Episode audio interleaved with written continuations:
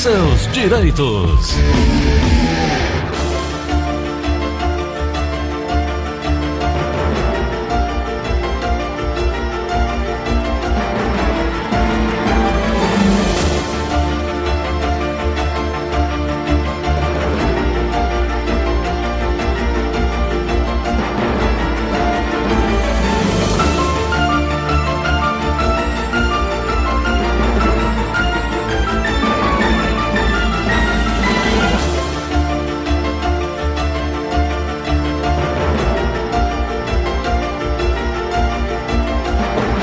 São 9 horas e 33 minutos em Fortaleza. Doutora Zerite Sagugel, mais bem tratada aqui do programa hoje. Bom dia, doutora. Bom dia, Gleudson. Bom dia, ouvintes da Verdinha. Sei que tantos privilégios, mas tudo bem.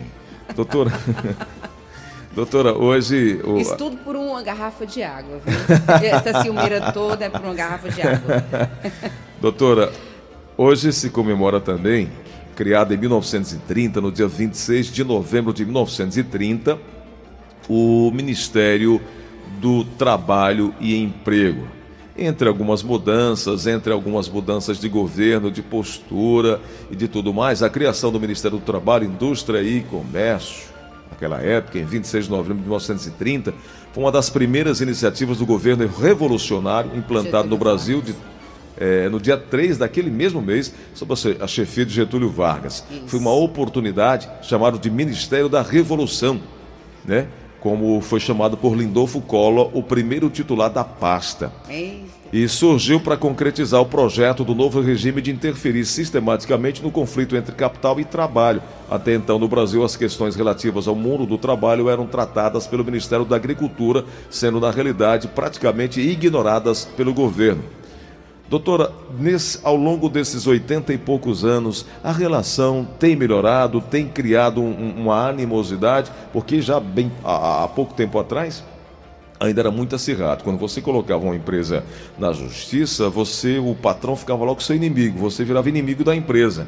Hoje, é, essa, essa, essa parte é, não mais assim, não vira mais inimigo. São posições diferentes, opostas, mas há uma discussão sobre, sobre entendimentos e não uma forma de virar inimigo. Como é que a senhora encara olha, isso? Olha, Gleudson, eu. Bom, Ou não mudou bem eu assim? Eu acho que não mudou bem assim, não. Eu acho que quando o empregado bate as portas da Justiça do Trabalho, o patrão fica bastante aborrecido. Ainda não tem muito essa consciência, apesar dos nossos 89 anos de Ministério do Trabalho e do Emprego é, o, o, o, empregador se sente muito perseguido pela justiça do trabalho, né? É como se fosse aquela história: cadê o patrão? Cadê o patrão? Eu poder tirar tudo que eu tenho dele. Uhum. Eu sempre digo isso, né? Eu tenho isso na minha cabeça através de estudos. Eu acho que ainda é uma questão é, de educação, de base, de colonização. A gente vai lá como foi colonizado. Ah, os portugueses chegaram no Brasil, exploraram os índios e tal e tal. Mas o que é que houve essa troca aí? Né, entre, entre os portugueses e os índios, houve uma troca de experiências também. Né? Senão, hoje nós estávamos todos aqui fazendo uh, uh, uh como um índio, entendeu? Então, existe essa troca. Então, ainda existe muito essa história de que o empregado ele é explorado pelo patrão. O que eu acho que muitas vezes existe uma troca e que muitas vezes o patrão é muito sobrecarregado de encargos e por conta disso fica tentando desviar é, situações que terminam esbarrando no trabalhador que também exerce a sua função. Então, são situações muito peculiares. Essa educação do, do essa educação de ouvir, de entender, de compreender, está dos dois lados. Então, o que eu acho muitas vezes é que nós temos hoje juízes do trabalho que tentam conciliar advogados também que tentam conciliar, não entrar na zona de conflito. Isso é o que acontece. O Ministério do Trabalho e do Emprego, nesses seus 89 anos, esteve até um pouco fragilizado recentemente no governo Bolsonaro, uhum. foi ameaçado de extinção, houve aquele grande abraço e tudo, porque eu acho importante realmente que ele exista. Acho importante que existam essas, essa, essas diretrizes para poder ter, ter renda, ter a formalização do contrato de trabalho, essa, esse acompanhamento mais próximo. Né? Você juntando isso com o Ministério da Justiça, ele vai ficar realmente muito fragilizado. Então, eu sou a favor de que o Ministério do Trabalho permaneça, exercendo as suas atividades com responsabilidade, fiscalizando, né? procurando conciliar e bem como a própria Justiça do Trabalho. É isso aí. Bom, tem uma pergunta chegando aqui no nosso WhatsApp para a doutora Geritza Gugel, de, eh, Direito Previdenciário. Vamos ouvir então. Previdenciário? Desculpa, é, trabalhista. Amanhã tem direito previdenciário. Vamos lá. É, uma pessoa quando recebe uma suspensão de três dias, quantos dias deve ser descontado? E vale a pena ressaltar que essa suspensão é de certa forma indevida.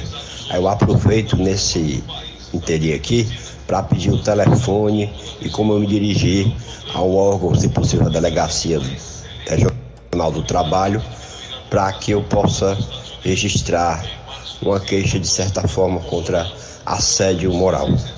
Doutora, muita Bom, coisa aí. É, muita coisa. Não, mas é o seguinte, pelo que eu entendi, ele sofreu uma suspensão de três dias, não aceitou essa suspensão, né? Ele está no direito dele de questionar isso. Essa suspensão de três dias, certamente, isso vai influenciar no, no saldo de salário dele. E se ele está se sentindo realmente assediado moralmente, vem sofrendo perseguições da empresa, ele pode fazer uma denúncia anônima, bem oportuno aqui pela história do Ministério do Trabalho, pode fazer uma denúncia anônima na Superintendência Regional do Trabalho. Você tem que dar uma olhada, eu não tenho esse telefone aqui decorado, mas você pode olhar através aí da- da- das redes sociais e pode fazer uma denúncia anônima em relação a isso. O Ministério do Trabalho procura apurar. Vou lhe dizer que você não vai ter um retorno rápido disso, não. São muitas demandas. Mas um dia você terá. 158. 158. O né? Ministério do Trabalho e Emprego atende pelo número Mas 158, você o também- telefone direto. Você também pode fazer a denúncia pelo site. Pode. Pode fazer a denúncia anônima pelo site. É reservado aí. Até eu estou com uma denúncia anônima para fazer uma defesa de uma empresa. É. Né? Você pode fazer essa denúncia anônima também ao Ministério do Trabalho. Agora, o que, eu, o que eu considero aí na sua situação é que você precisa de mais elementos para poder configurar o assédio moral. Pode ser que esse seja um deles, pode ser que esse seja o seu ponto de vista, mas era bom que você vá se munindo de provas, desses elementos, para você poder fazer uma denúncia com mais robustez. O trabalhador pode fazer de forma anônima, é direto para a ouvidoria do Ministério do Trabalho e as empresas denunciadas serão investigadas e tudo isso ocorre de forma sigilosa. Sigilosa. Mas é preciso, como a doutora falou, ter dados, subsídios para isso, né? Para isso. Exatamente. Para não ser uma denúncia vazia e você não perder tempo. Mas ele E justifica. se desgastar no E emprego, desgastar, né? Porque certamente é. se for só ele que está sofrendo assédio moral, a empresa vai logo é, em direção a ele, né? E aí vai ficar uma relação mais conflituosa. É, e a ouvidoria ela tem por obrigação de ouvir e investigar todas as denúncias, sempre se, é, re- preservando aí o nome do denunciante. Isso é bem claro. É, É, agora. deixa eu dizer uma coisa é, para esse ouvinte. Se isso aí está fazendo tão mal a ele, que tal propor um acordo? Né? Um acordo nos termos da nova lei, da pós-reforma, que seria o levantamento de 80% do FGTS, né? é, metade do aviso prévio. Isso aí não vai fazer tão mal a ele emocionalmente. Né? Enfim, fica aí a sugestão.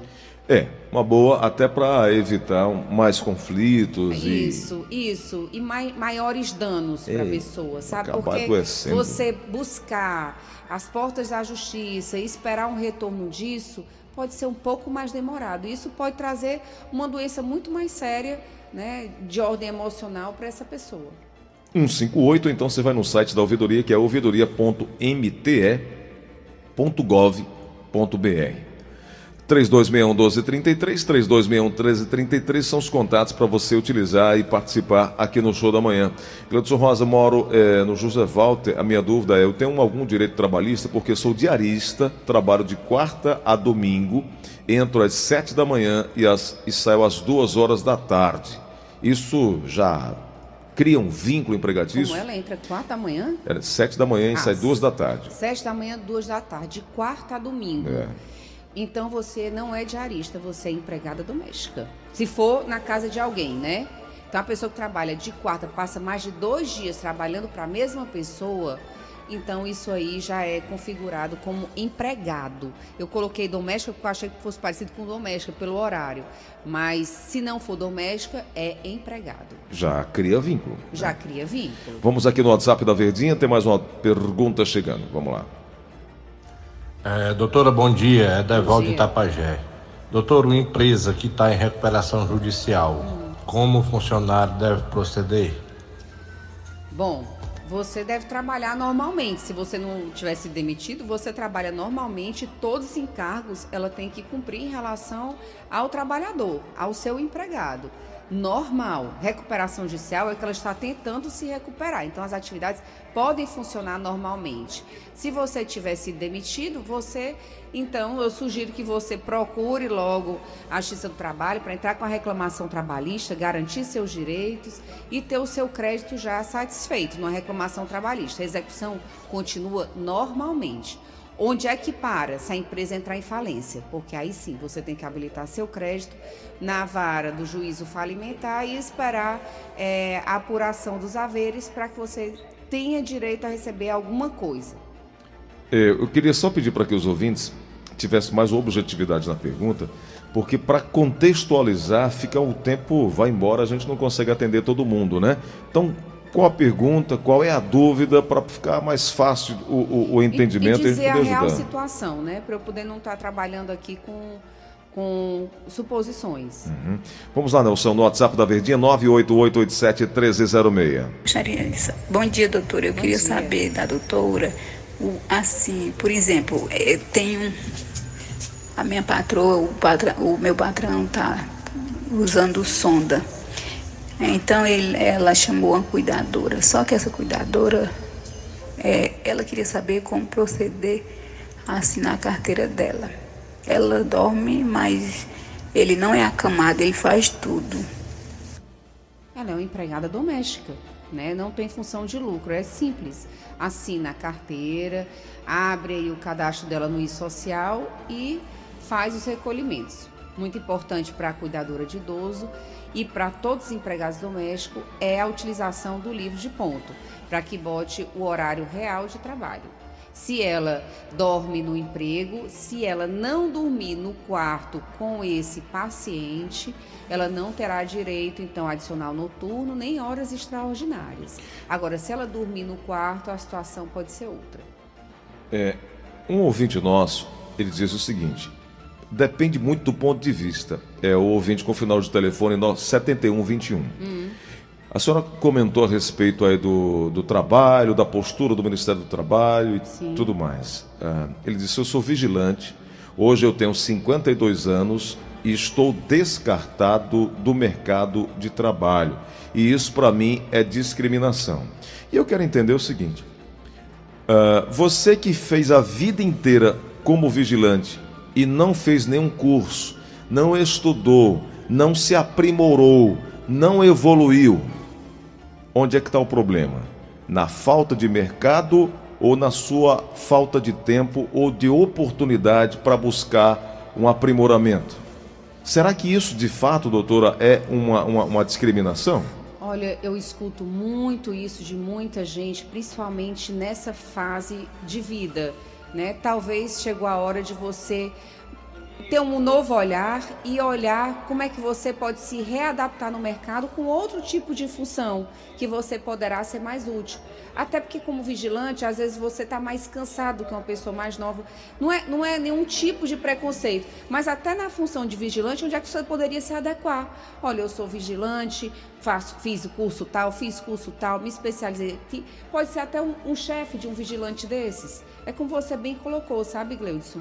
Sair um pouco da caixinha e olhar o que é que tá, onde é que você pode se adequar nessa nova realidade. Porque isso acontece com ele, como acontece comigo, como pode acontecer com você, com qualquer pessoa. É verdade. Tem uma dúvida aqui no WhatsApp da Verdinha, 988871306. Bom dia, doutora. Bom que é o Zé Monteiro. Tirar uma dúvida. Eu tirei 90 dias pela empresa certo. e 6 meses pelo INSS. Certo. E quem vai pagar meu décimo? O INSS ou a empresa? Olha, na sua situação aí, o seu contrato com a empresa está suspenso. Não é ela quem paga o seu décimo terceiro, não. Então, quem está pagando aí o tempo que você está afastado é o próprio INSS. É isso. Vamos na linha da... O contrato é suspenso, sabe, okay. Gleison, nesses momentos. Uhum. 3261-1233, 3261-1333. Eu quero lembrar para você que está acompanhando a Verdinha. É Tem uma dúvida chegando agora no telefone da Verdinha. Vamos lá. Alô, bom dia? Alô? dia. Bom dia, quem fala? É a Fátima. Seja bem-vinda. Bem-vinda, Fátima. Qual a pergunta, querida? É porque, é assim, eu entrei num trabalho, né? Uhum. É, empregada doméstica. Eu É. queria saber por quanto tempo se assina a carteira. 48 horas, Fátima. Não tem, não tem tempo, não. O tempo é só esse mesmo. Em 48 horas, a sua, a sua patroa tem que assinar a sua carteira. Independentemente de você estar num contrato de experiência, o que for, ela tem a obrigação de assinar a carteira em 48 horas. E você de entregar. Não só ah, o empregador doméstico, mas qualquer empregador. né? Qualquer, qualquer empregado é, que chegue para trabalhar, a carteira tem que ser assinada em 48 horas. Vamos aqui no WhatsApp da Verdinha. Oi, bom dia. Bom eu dia. sou a Madalena aqui do Barro Preto, de Iguape. Eu queria aproveitar e fazer uma pergunta para a doutora. Pois não, Madalena. É a respeito, assim, porque eu trabalhei numa empresa há oito anos, eu saí, mas antes de eu sair, eu, eu fiz reabilitação profissional, que eu tive problema de saúde, Certo. onde eu fiquei afastada do INSS durante um ano e seis meses. Ok. Aí, resumindo, eu saí da empresa, já estou há praticamente 10 anos sem trabalhar. Não consegui entrar mais no mercado de trabalho, co- coloco currículo e eu não consigo me engajar no mercado de trabalho. Aí eu queria saber da doutora se existe alguma coisa que o INSS pode fazer para ajudar a gente que é uma pessoa reabilitada. Ah, no caso do INSS. Não, não, não, não, mas o que o INSS possa fazer, o INSS pode fazer nada. Você é que tem que se readequar. Como coloquei aqui antes, né? Sair da caixinha. Procurar fazer cursos onde você vai ter o seu networking, conhecer outras pessoas e mostrar o quanto você é necessária para estar no mercado de trabalho. Eu sugiro isso. Veja o que é que você está tendo assim essa sensibilidade para poder para que tipo de trabalho você quer, quer exercer e você então procura fazer cursos para que você se recoloque no mercado, as pessoas possam ver que você existe, né? Ficar dentro de casa esperando uma pessoa bater na sua porta, hoje em dia essa Cinderela, essa, essa Branca de Neve aí não existe. Infelizmente. É uma Infelizmente. realidade. Um abraço para o Odésio Mota, tá ouvindo a gente na Serrinha. Muito obrigado pela audiência, muito obrigado aí pela companhia. Você que está ouvindo também a Verdinha em qualquer lugar do Brasil, também mandando perguntas, dúvidas eh, a respeito do, da relação entre empregado e empregador. É persistente, normalmente, final de ano, falar sobre emprego temporário. Nós já citamos aqui algumas vezes, alguns, alguns programas atrás. Mas eu queria, doutora, de uma forma rápida, é, dar uma, um- uma geral. O que é que tem de direito quem trabalha três meses, nesse período agora de final de ano, os chamados empregos temporários? É tem direito a. contrato de experiência, É. né, que chamam. Aí, aí a- as Assina a perguntas. carteira. Isso. Aí as perguntas. Tem contrato na carteira? Sim. Tem direito à, à rescisão ao final? Quais são os direitos e obrigações também desse empregado temporário? Olha, o que acontece muitas vezes nesses empregos é que fazem um contrato de experiência. Contratam para ver se dá certo ou se não dá. E se tiver um contrato de experiência, a pessoa no final do contrato de experiência vai receber as suas verbas rescisórias, exceto aí o, o, o FG, os 40% da multa e o aviso prévio, né? Se antecipar essa, esse contrato de experiência, se finalizar antes do prazo, existe uma multa. Bom, Existem também o contrato dos intermitentes, aqueles que vão trabalhar o quê? Três vezes na semana para você. Então, esses também recebem os direitos trabalhistas. Ou seja, qualquer tipo de contrato, que seja um contrato temporário, vai ter garantido sim a sua anotação na carteira e as garantias em caso de rescisão, as garantias trabalhistas. É isso. Doutora Zeritza Gorgel, aqui sempre conosco às terças-feiras. Doutora, obrigado pela oportunidade de hoje de Eu que conversar agradeço, sobre esse tema tão relevante, né? É, eu que agradeço. E aí o site da Rosário Dias já está em pleno vapor, recebendo informação. Você pode receber lá informação, dicas, entrar em contato, né, doutora? É, tamo lá, tamo junto. E também no Instagram, arroba Rosário Dias ADV. Obrigado, Valeu, viu, doutora? Um abraço, Um abraço até a próxima semana.